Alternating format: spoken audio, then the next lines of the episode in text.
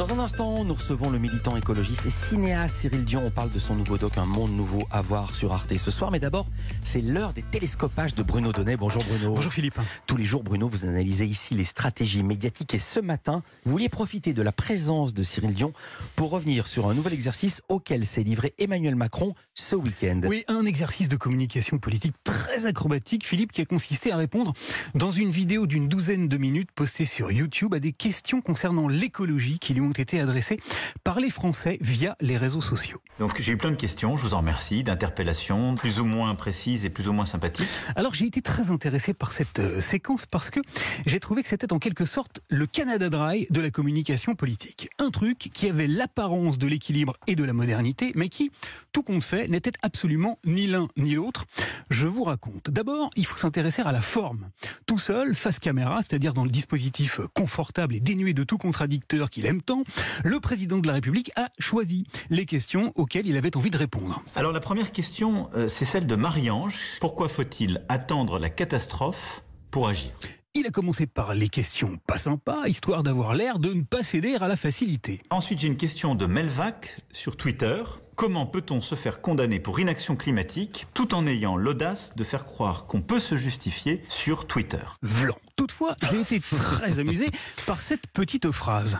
Moi, j'aime bien les faits et la vérité. Car Emmanuel Macron a réussi une performance d'une prodigieuse acrobatie. Il s'est placé lui-même dans la posture de celui qui aime les faits et la vérité, tout en tordant précisément les faits et la vérité, selon qu'il l'arrangeait ou pas. Par exemple, à la question sur la condamnation pour inaction climatique de la France, le président de la République a répondu en insistant sur les dates. Nous nous sommes fait condamner pour inaction climatique sur la période 2015 2018. Pourquoi? Eh bien tout simplement parce qu'en 2015, mes enfants, il n'était pas encore président. Et il se trouve que j'ai été élu pour la première fois en mai 2017. Donc vous avez compris le message, si quelqu'un est responsable, c'est pas lui, c'est François Hollande. La condamnation pour une action climatique, c'est plutôt pour la période d'avant, pas pour ma pomme.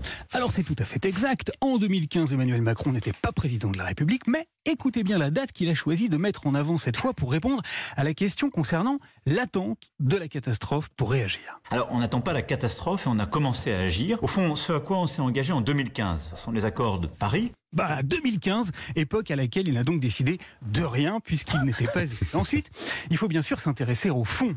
Et là, j'ai été totalement stupéfait, car une époque où le fact-checking fait rage, où il suffit de quelques clics sur un ordinateur ou un smartphone pour vérifier une information, j'ai été sidéré par ce que j'ai entendu. Par exemple, le président de la République a affirmé ceci. Durant le quinquennat passé 2017-2022, on a réduit deux fois plus vite nos émissions qu'on ne l'avait fait dans les cinq années passées. Deux fois plus vite. Alors c'est extrêmement audacieux parce qu'on partait de rien. Donc deux fois plus que rien. Est-ce qu'on est sûr que c'est aussi spectaculaire que ce qu'il affirme? Ensuite, Emmanuel Macron a présenté un graphique, c'est son nouveau truc, sur l'évolution des émissions de gaz à effet de serre entre 1970 et 2022. D'abord, vous voyez que la France, qui était le huitième émetteur, elle est sortie de ce club. On est euh, un peu derrière. On est euh, aujourd'hui dans la liste des 10-15 premiers émetteurs, mais on n'est pas les plus gros. Alors, pour être précis, la France est actuellement le 12e pays le plus émetteur de carbone, mais si elle a reculé dans le classement, bah, c'est pas parce qu'elle a réduit ses émissions, non, c'est parce que les autres pays, les pays euh, émergents, se sont mis à émettre davantage. Moi, j'aime bien les faits et la vérité. Enfin, s'agissant des propositions formulées en 2020 lors de la Convention citoyenne pour le climat, à laquelle vous étiez euh, Cyril Dion, Emmanuel Macron a très subtilement expliqué ceci. Alors sur la Convention citoyenne sur le climat, 150 propositions, on a dit oui à 146 et on avance. C'était très subtil car ce n'est pas parce qu'il a dit oui que toutes les propositions ont été suivies des faits. Mais ça, personne ne le lui a fait observer, où l'on comprend, Philippe, que via les réseaux sociaux ou pas sur Internet comme ailleurs, ce n'est pas parce que l'illusion de la modernité et de l'équilibre est parfaite que le débat démocratique progresse pour de bon. Merci beaucoup et à très vite. Merci beaucoup Bruno Donnet. Cyril Dion a beaucoup souri et ri. J'imagine que cette séquence-là, vous n'avez pas échappé. Qu'en avez-vous pensé de cette séquence du président Macron? À peu près la même chose. J'en parlais avec mon fils de 17 ans qui me disait en matière de culot, il n'a aucune limite. et c'est à peu près ça, parce qu'effectivement, dire moi j'aime les faits et la vérité, et dire après que, euh, par exemple, la France a respecté ses objectifs climatiques en omettant quand même de dire qu'il a baissé les objectifs, c'est-à-dire que la France devait réduire de 2,3% par an.